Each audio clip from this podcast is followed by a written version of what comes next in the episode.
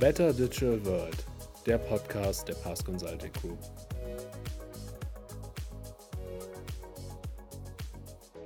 Und damit willkommen zur fünften Ausgabe unseres Podcasts. Mein Name ist Lukas Mertsching, ich bin Communications Manager bei Pass. In der heutigen Episode beschäftigen wir uns mit dem Thema Team Power im Homeoffice und stellen uns die Frage, wie gelingt erfolgreiches Teamwork auch während langfristiger räumlicher Trennung? Zum Arbeiten von zu Hause habe ich bereits in der vergangenen Episode mit meiner Kollegin Claudia Di Chio diskutieren dürfen. Heute kann ich hier im Podcast meine Kollegin Heidrun Fenner-Rienegger begrüßen. Sie ist Chief Marketing Officer bei PARS und gleichzeitig Mitglied der Corona Task Force im Unternehmen. In das Gespräch kommen möchte sie mit dem österreichischen Mentalcoach Jörg Zeiringer. Er ist seit vielen Jahren als erfolgreicher Trainer und Berater im Gesundheitswesen, in der Wirtschaft und im Profisport tätig. Zudem ist der gefragte Redner und Keynote-Speaker auch erfolgreicher Autor. Aus seiner Feder stammen beispielsweise die Bücher Teamgeist, welches mit Bundesliga-Coach Adi Hütter entstanden ist, und Vom Traum zum sportlichen Erfolg. Wir sind gespannt auf sein Wissen und damit übergebe ich an meine Kollegin Heidrun. Vielen Dank, Lukas. Wie du bereits sagtest, ist mein heutiger Gast der Mentaltrainer, Motivationspsychologe und Buchautor Jörg Zeiringer. Willkommen, Herr Zeiringer. Guten Morgen, Frau Fernau-Rinecker. Sie leben in Österreich und sind uns von dort zugeschaltet. Normalerweise wären Sie jetzt stets unterwegs in Sachen Teambuilding, Motivationstraining und Coaching. Doch diese Zeiten sind alles andere als normal. Wie arbeiten Sie in Zeiten von Corona? Ja, gute, gute Frage, Frau Fernharinecker. Äh, nur eingeschränkt, weil ja alles, was Teamentwicklungsworkshops, Seminare, die außer Haus werden, alles, was das betrifft, nicht stattfinden kann. Und die Leistungen, die ich zurzeit erbringen kann, sich auf Coachings über das Netz beschränkt. Also ich wäre heute in einem Hotel in den Bergen im Schnee mit einem Team und sitze jetzt hier in meinem Büro, weil das einfach nicht geht. Also ich kann nur einen Bruchteil meines Leistungsspektrums erbringen. Hoffen wir, dass diese Phase recht bald endet. Bevor wir in unser Thema einsteigen, möchte ich mit Ihnen über einen Text sprechen, den Sie vor einigen Wochen an Ihre Community gesendet haben. Er trägt die Überschrift mental stark während der zweiten Corona-Welle. Darin erläutern sie drei Schritte, die uns helfen, mit der Situation besser zurechtzukommen. Welche Schritte sind das? Ja, ich habe mich bei diesem Text an das Salutogenese-Modell von Aaron Antonowski gehalten, das eines der wenigen Modelle ist, das beschreibt, wie Gesundheit, Wohlbefinden erhalten werden kann. Was wir tun können, um durch schwierige Situationen, um durch Krisen zu kommen. Und Antonowski beschreibt zum Ersten, dass es wichtig ist, dass wir die Situation verstehen. Also was passiert, dass wir das kognitiv einordnen können. Und bei diesem ersten Schritt war ich nahe am Scheitern, weil äh, mir bewusst geworden ist, dass das gar nicht so einfach ist, die Situation kognitiv zu bewerten, einzuordnen, weil es so viele verschiedene Informationen, Meinungen, Expertinnen, Experten gibt und dass man auch wahrscheinlich nicht weiß, welche Zahlen äh, sind jetzt richtig, wem glaubt man. Und dann ist mir aber ein Faktum klar geworden, das so ein bisschen im Hintertreffen immer wieder angeführt wird, und das ist die Kapazität, die Auslastung des Gesundheitswesens. Und wenn wir das verstehen, also wenn die Einzelnen, unsere Mitbürger verstehen, dass es wirklich darum geht, hier dafür zu sorgen, dass genügend Kapazität, freie Betten, Personal in den Krankenanstalten zur Verfügung steht, ja, dann kann ich diese Situation auch einordnen. Und wenn man so sich selber sagt, wenn ich diszipliniert bin und mich an die Regeln halte, dann trage ich dazu bei, dass die Menschen, die eine Hilfe im Gesundheitssystem brauchen, diese Hilfe auch wirklich bekommen, dass für diese Menschen Platz ist. Also das wäre ein Schritt, die Situation kognitiv einzuordnen, zu verstehen. Die zweite Geschichte, die Antonowski äh, beschrieben hat, ist die Handhabbarkeit. Und da geht es so um das, gegen das Gefühl anzukämpfen, ich kann eh nichts machen. Also als Einzelner oder Corona, die Situation ist so groß, so stark, dass ich eh nichts tun kann. Das erinnert so an den Beginn des Films Forrest Gump. Da sieht man zu Beginn diese Feder, die vom Wind durch die Gegend geweht wird, einmal dahin, einmal dorthin. Und die Feder kann nicht bestimmen, wo sie hingeweht wird. Wir Menschen, wir haben aber diese Macht und diese Freiheit. Man nennt das Selbstwirksamkeit. Ja? Ich äh, arbeite da mit einem Gedanken von Viktor Frankl, der gesagt hat, zwischen den Reizen, ja, die auf uns hereinbrechen, und unserer Reaktion oder unseren Reaktionen, da ist ein freier Raum. Ja? Das ist unsere Entscheidung, das ist unser freier Wille, wie wir mit den Dingen umgehen. Und selbst wenn diese Situation wirklich eine sehr, sehr herausfordernde ist, ja, wir können trotzdem optimistisch bleiben. Wir können trotzdem an die Zukunft denken. Wir können trotzdem Beziehungen pflegen. Vielleicht nicht so, wie wir es äh, gewohnt sind, aber wir können das in Alternativen machen. Ja? Also zum Beispiel wieder äh, Briefe schreiben oder eben Skypen oder wie wir das gerade machen, äh, telefonieren. Ja? Und wir können uns auch entscheiden, wohin wir unseren Blick richten. Und da empfehle ich einfach den guten Dingen, den kleinen, schönen Dingen, die es trotz Corona jeden Tag gibt, auf der Spur zu sein und die zu entdecken. Und dann gibt es noch einen dritten Punkt und das ist die Bedeutsamkeit die Sinnhaftigkeit, von der Antonowski spricht. Und das meint vielleicht weniger, dass man Corona einen Sinn gibt, ja, sondern dass man dem eigenen Leben einen Sinn gibt. So nach Nietzsche, also wer ein Warum zum Leben hat, erträgt fast jedes Wie. Also, dass ich weiß, wozu möchte ich denn diese Krise meistern? Was erfolgt denn danach? Ja, also, dass ich über meine Zukunft nachdenke, dass ich auch Pläne über Corona hinaus mache, auf die ich mich freue. Und mit diesen drei Ebenen von Antonowski lässt sich ganz gut äh, überstehen, auch wenn wir jetzt in einer sehr schwierigen äh, Situation sind. Dieser Text sei jeder und jedem wärmstens empfohlen. Er schafft Klarheit und beruhigt auch in gewisser Weise. Wir werden ihn in den Informationen zu diesem Podcast verlinken. Kommen wir nun zu unserem Hauptthema, dem Arbeiten im Homeoffice und dies über einen langen Zeitraum, wie wir ja jetzt sehen. Das ist für Teams und Teamleitung eine neue Situation. Herr Zeiringer, mal ganz allgemein, was sind eigentlich die Grundpfeiler erfolgreicher Zusammenarbeit in Teams? Ja, lassen Sie mich das mit einer, mit einer Analogie äh, beantworten im ersten Schritt. Und zwar mit einer Geschichte aus der Natur, dem äh, Schwarmflug der Wildgänse. Ja, wenn sich Wildgänse im Herbst treffen, ich stelle mir das immer so vor, dass sich die auf einem abgemähten Feld treffen und sich dann aufmachen, dann fliegen die gemeinsam in Richtung Süden. Und das Besondere ist, dass für jedes einzelne Tier völlige Klarheit herrscht, wohin die Reise geht. Ja? Also das ist wirklich ein Phänomen. Jedes Tier unterwirft sich diesem übergeordneten Ziel und weiß, wenn ich zu diesem Schwaben komme, dann geht es Richtung Süden. Eine zweite Besonderheit bei den Wildgänsen besteht darin, dass die ja nicht äh, in, in, im Rudel fliegen oder in einer Reihe oder irgendwie, sondern dass sie eine V-Formation wählen. Und diese V-Formation, die bietet einen unglaublichen Vorteil, weil sie für die dahinterliegenden Tiere einen Auftrieb bedeutet. Das heißt, die fliegen leichter, weil sie diese Formation wählen. Das gilt für alle Tiere bis auf die Leitgans, die zunächst vorne an der Spitze fliegt. Ja? Also die den Wind, den Widerstand im Flug mit voller Wucht abbekommt. Und auch da gibt es ein wunderbares Mittel dagegen. Bei den Wildgänsen, die wechseln sich nämlich ab. Also wenn das Tier an der Spitze müde wird, dann klingt es sich links oder rechts äh, beim V ein und ein anderes Tier übernimmt die Führung und rückt an diese Stelle. Wer das schon einmal äh, gesehen hat im, in der Natur oder bei einer Zeichentrickserie äh, Nils Holgersson, der weiß, dass das nicht leise vonstatten geht, wenn so ein V an Wildgänsen da über den Himmel zieht, sondern dass das laut, ein Schnattern, man sagt ein Hupen ist. Und man hat herausgefunden, dass die Kommunikation, dieses Hupen, zwei besondere Aspekte hat. Zum einen hupen immer die Tiere, die hinten fliegen, ihre Vorderflieger an. Ja? Also stellen Sie sich das so vor, hey du, ich sehe dich von hinten. Ja?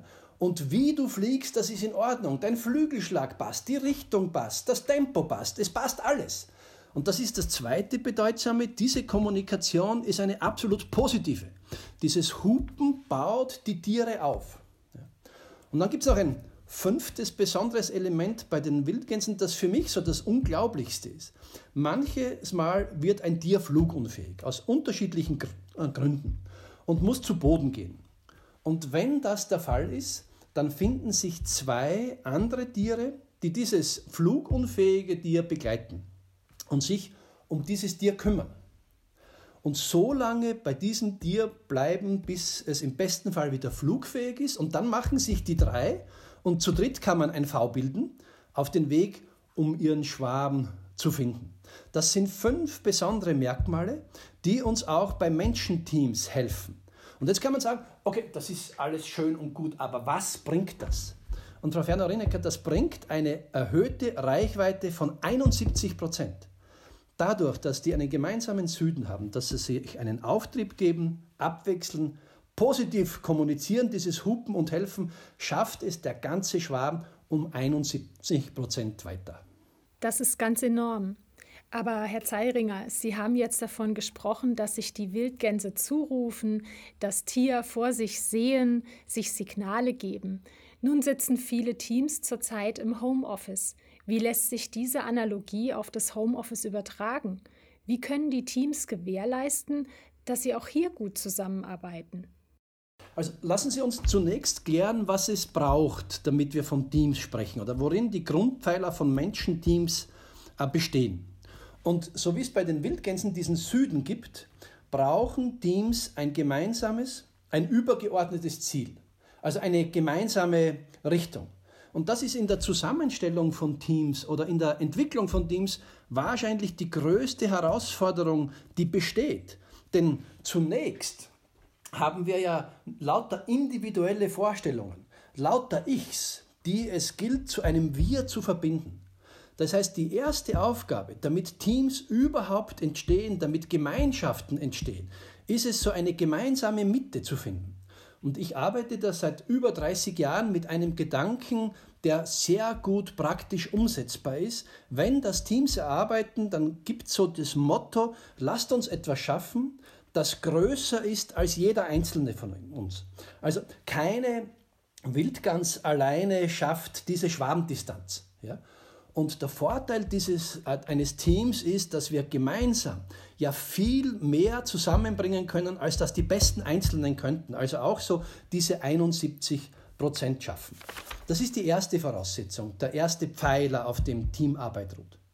Das zweite, was Sie eben angesprochen haben, das ist ein, ein starker Zusammenhalt. Ja? Eine positive Kommunikation, das wäre so das Hupen und das Helfen.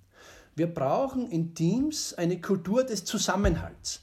Und das ist wahrscheinlich auch einer der Knackpunkte, die wir bei Homeoffice haben, dass dieser Zusammenhalt angekratzt ist. Ja? Wir brauchen eine Kultur des Vertrauens und des Verbundenfühlens. Das, was wir Teamgeist nennen, ist ja nichts anderes wie das, was die Mitglieder eines Teams denken, was sie fühlen und wozu diese Gedanken und Emotionen dann im Sinne von Handlungen führen. Das heißt, dieser starke Zusammenhalt, der drückt sich aus, indem die Einzelnen bereit sind, sich für den anderen in Bewegung zu setzen. Und die positive Kommunikation ist deshalb wichtig, weil es eine ganz einfache Geschichte gibt. Wenn es uns gut geht, dann bringen wir mehr zusammen. Ja? Also wenn wir positive Emotionen spüren, dann sind wir in der Lage, wesentlich mehr zu schaffen, wie wenn wir krankeln oder, oder schlecht drauf sind. Ja?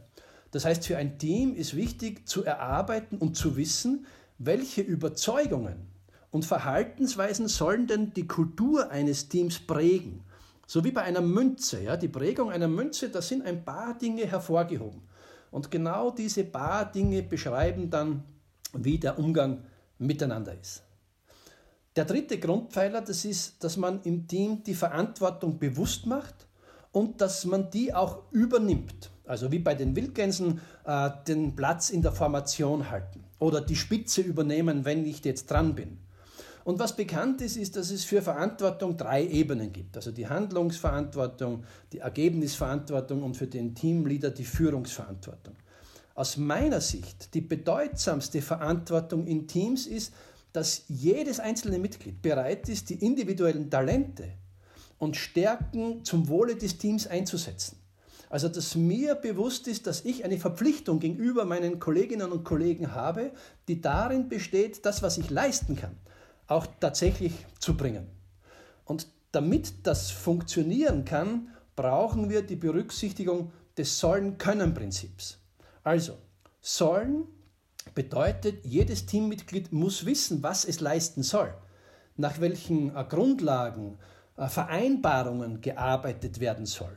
Und können bedeutet, die Einzelnen müssen in der Lage sein, diese Erwartungen auch zu erfüllen. Ja? Erst dann können wir wirklich Verantwortung übernehmen. Der vierte Punkt, der vorletzte Punkt ist, dass Teams eine erfolgsversprechende Strategie entwickeln. Also so wie die V-Formation bei den Wildgänsen oder die Rotation, die die Wildgänse vornehmen. Ja? Und Strategie heißt, wir brauchen ein klares Ziel, wir brauchen Klarheit über Ressourcen und wir brauchen einen Handlungsplan. Also im Fußball bei Eintracht Frankfurt würde man sagen, einen guten Matchplan. Ja? Und äh, die Teams, die jetzt in Homeoffice sind, ja, die haben, wenn sie eine Strategie aufgesetzt haben, die Strategie ja für die Arbeit vor Ort aufgesetzt. Das heißt, wenn jetzt Teams disloziert arbeiten, die Menschen in Homeoffice sind, dann braucht das auch eine zumindest Diskussion über die Strategie und wahrscheinlich eine neue Strategie. Und da hilft mir ein, ein Gedanke von Fredmund Malik, der gesagt hat, äh, wenn wir an Strategien arbeiten, dann sollten wir daran denken, mach das Beste aus dem, was da ist und hör auf, dich darüber zu beklagen, dass es nicht genug ist, weil es nie genug ist. Ja? Also das ist der vierte Faktor. Und der fünfte Faktor, der so den Grundpfeiler für eine gute Zusammenarbeit darstellt, das ist das Team aktiv zu führen. Also bei den Wildgänsen das Voranfliegen und das gegen den Gegenwind ankämpfen. Also diese fünf Grundpfeiler entscheiden über einen starken, starken Teamgeist, die jetzt natürlich in Corona äh, ziemlich durchgebeutelt sind. Vermutlich finden sich in Teams stets solche Menschen, für die Homeoffice sehr gut funktioniert und solche, denen das eher schwer fällt. Darunter leidet dann auch das gesamte Team. Wie sollte mit einer solchen Situation umgegangen werden? Ja, also ich denke, dass es wichtig ist, die Mitglieder noch stärker in die Prozesse einzubeziehen. Äh, wenn wir an diese fünf äh, Grundpfeiler von Teamarbeit denken, dann können wir davon ausgehen, dass äh, das Ziel wahrscheinlich Bestand hat. Vielleicht kann man darüber reden, wollen wir es adaptieren, weil sich vielleicht die Ressourcen verändern oder weil wir eben jetzt nicht mehr permanent zusammen sind. Das, was sich am, am stärksten ändert, ja, das ist der Zusammenhalt und die positive Kommunikation. Weil die gewohnten, äh, die physischen Begegnungen, die fallen ja weg. Ja? Also formal treffen wir uns über äh, Mikrofon und, und Bildschirm, aber die informellen Begegnungen am Gang, am Weg zum Kopierer, zum Kaffeeautomaten, in die, in die Mensa, also die, die fallen weg. Ja? Und das heißt, die, die Unterstützung der Mitglieder in einem Team untereinander wird schwächer. Das ist auch deshalb wichtig, weil die gruppendynamischen Effekte, die es gibt, wenn wir uns äh, physisch gegenüber sitzen, ja, wesentlich stärker sind, als wenn wir das über technische Hilfsmittel äh, äh, kommunizieren oder die Interaktion über technische Hilfsmittel erfolgt. Das ist in etwa so, wie wenn ein Kind alleine zu Hause ist. Äh, mit den Eltern wird vereinbart, wenn irgendwas ist, dann skypen wir und dann zieht ein Gewitter auf. Ja? Also das Kind läuft zum Laptop und skypt die Eltern an, die dann äh, zu hören und zu sehen sind. Und das wird die Angst des Kindes vor dem Donner und dem Blitz ein bisschen mindern. Aber es ist nicht vergleichbar mit der Situation, wenn die Eltern auch vor Ort wären. Ja? Also da, dass die Leute nicht alleine sind, ja, sich nicht alleine fühlen oder abhanden kommen, das ist aus meiner Sicht die größte Aufgabe, die in der Führung von Teams, wenn die Mitarbeiter in Homeoffice sind, äh, zu besprechen oder zu leisten ist. Und da ist es wichtig, dass die einzelnen Teammitglieder immer wieder auch berichten, wie es ihnen geht. Ja? Also wie läuft denn das bei mir? wenn ich von zu Hause aus arbeite? Was läuft gut? Das ist so die Basis. Was läuft weniger gut oder gar nicht? Und gibt es Gedanken oder Ideen, die mir die Arbeit von zu Hause aus erleichtern könnten oder die meine Arbeit besser machen könnten, wenn ich im Homeoffice-Status bin, sozusagen? An dieser Stelle würde ich gern mal die Teamleitung ins Spiel bringen. Welche Bedeutung kommt Ihrer Meinung nach der Teamleitung zu? Worauf sollte sie sich konzentrieren? Ja, also die Leader haben noch mehr zu tun als üblicherweise. Ja? Äh, dass wir die Menschen in Führung einbinden müssen, ist keine neue Erkenntnis. In der Corona-Situation, in Homeoffice, ist das noch viel dringlicher. Die Leute sollten spüren, dass wir ihnen vertrauen, wenn sie zu Hause arbeiten und dass wir ihnen auch zutrauen, dass das gut klappt. Und die Führungskraft, der Leader, sollte von jedem Mitarbeiter wissen, unter welchen Bedingungen läuft denn Homeoffice. Also beispielsweise, wenn das jüngere Mitarbeiterinnen und Mitarbeiter sind, gibt es Kinder, äh, die im Haushalt äh, sind oder die betreut werden müssen oder die vielleicht sogar während der Arbeitszeit im selben Raum oder im Haus sind. Gibt es Eltern, die betreut werden müssen? Wie schauen denn die räumlichen Möglichkeiten aus?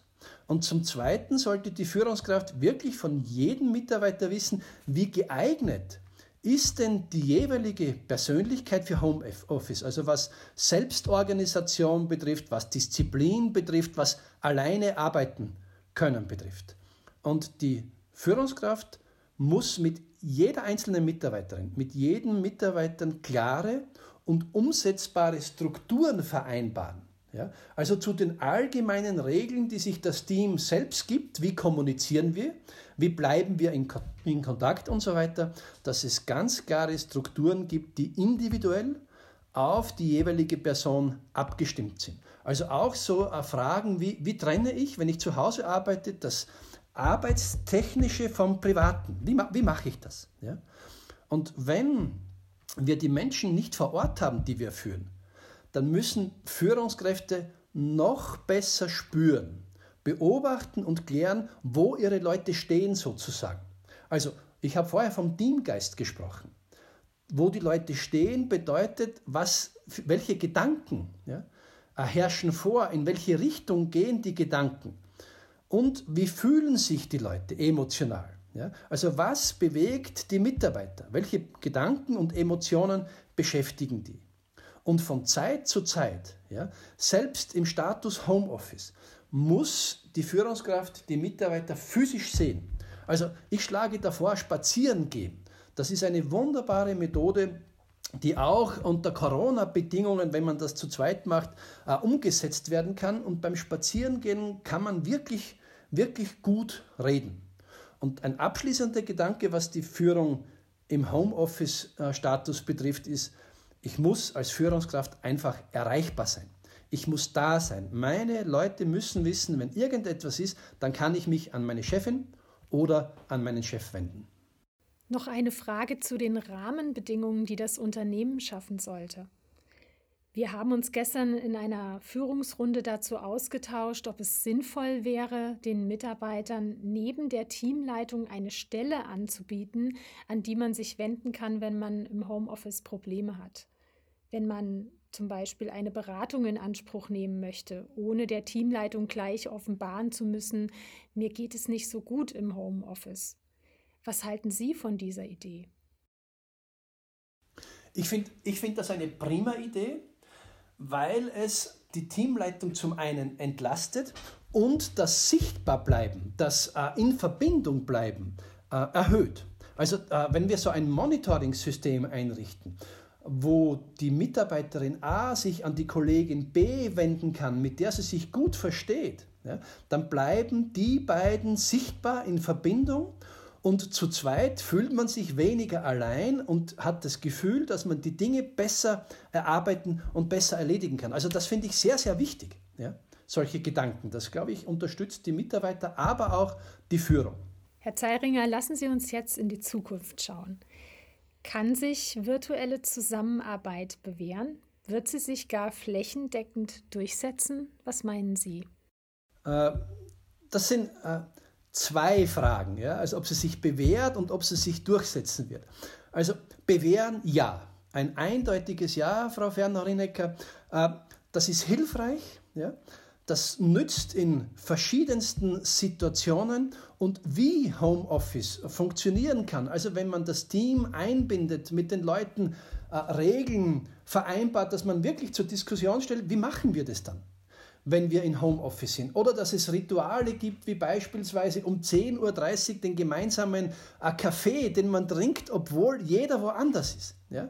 Dass es, äh, bevor die Meetings beginnen, eine kurze Runde gibt, dass jeder die Möglichkeit hat zu sagen, äh, wie es ihm geht. Dass die Mitarbeiter, bevor Homeoffice startet, auch sagen, aus welchem Raum übertragen sie denn? Also wenn man diese Gedanken, die wir auch besprochen haben, berücksichtigen, dann wird sich Homeoffice bewähren. Das ist eine wunderbare und wichtige Ergänzung zu Face-to-Face-Arbeit, vor allem für solche Leute, die selber gut organisiert sind. Der zweite Teil Ihrer Frage, ob sich Homeoffice durchsetzen wird, nein. Das kann sich nicht durchsetzen, weil wir andere Menschen neben uns brauchen. Also wenn wir über äh, Bildschirm und Mikrofon kommunizieren, wir können keinen Blickkontakt herstellen, weil wir ja nicht gleichzeitig in die Kamera und in die Augen der Person schauen können. Also da fehlt uns etwas. Das wird uns vielleicht so gar nicht bewusst, aber auf die Dauer spüren wir, dass das nicht so ist, wie wenn wir uns physisch äh, gegenübersetzen. Was wir auch wissen, wenn wir über technische Möglichkeiten kommunizieren, dass dieses synchrone Verhalten, das man manchmal beobachten kann, wenn Gespräche wirklich gut laufen zwischen Teamleader und Team oder im Face-to-Face-Kontakt zwischen Führungskraft und Mitarbeiter, dass es hier viele gemeinsame, gleiche äh, Verhaltensweisen, Bewegungen und so weiter gibt. Also das ist über technische Möglichkeiten auch ausgeschlossen und wir können uns leider auch nicht berühren. Ja?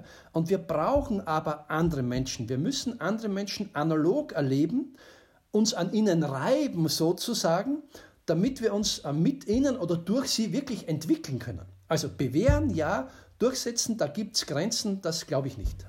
Können wir uns darauf einigen, dass das Homeoffice und die Tatsache, dass wir gelernt haben, dass Arbeiten von zu Hause sehr gut funktionieren kann, unser berufliches und privates Leben bereichern wird?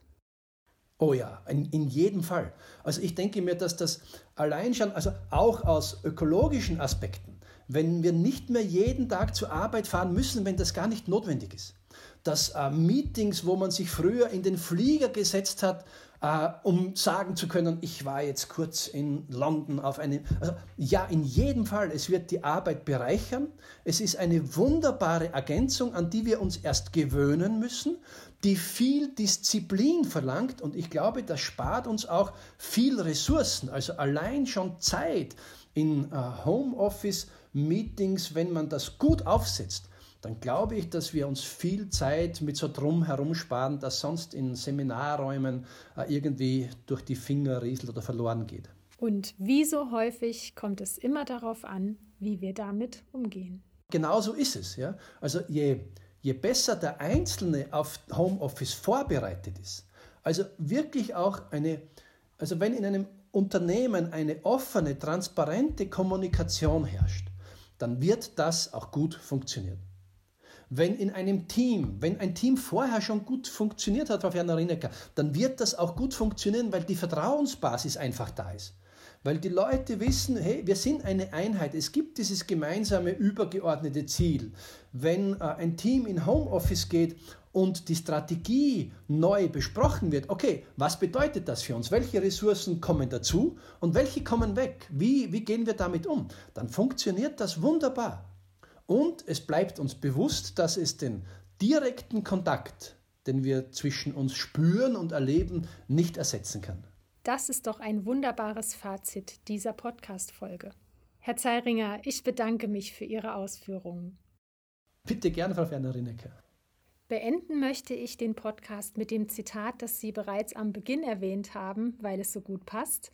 Es ist von Friedrich Nietzsche und lautet, wer ein Warum zum Leben hat, erträgt fast jedes Wie. Zitat Ende. In diesem Sinne kommen Sie gut durch diese Zeit und bleiben Sie zuversichtlich. Alle Informationen zu dieser Episode Hinweise auf die Bücher und den Link zur Homepage von Jörg Zahringer können Sie der Podcast-Beschreibung entnehmen. Falls Sie Fragen oder Anregungen haben, kontaktieren Sie uns gerne unter www.pass-consulting.com. Dort finden Sie auch alle Neuigkeiten rund um unsere Produkte. Weitere Themen und Beiträge unserer Mitarbeiterinnen und Mitarbeiter lassen sich auch auf unseren Pass-Blogs finden. Danke fürs Zuhören und bis zum nächsten Mal.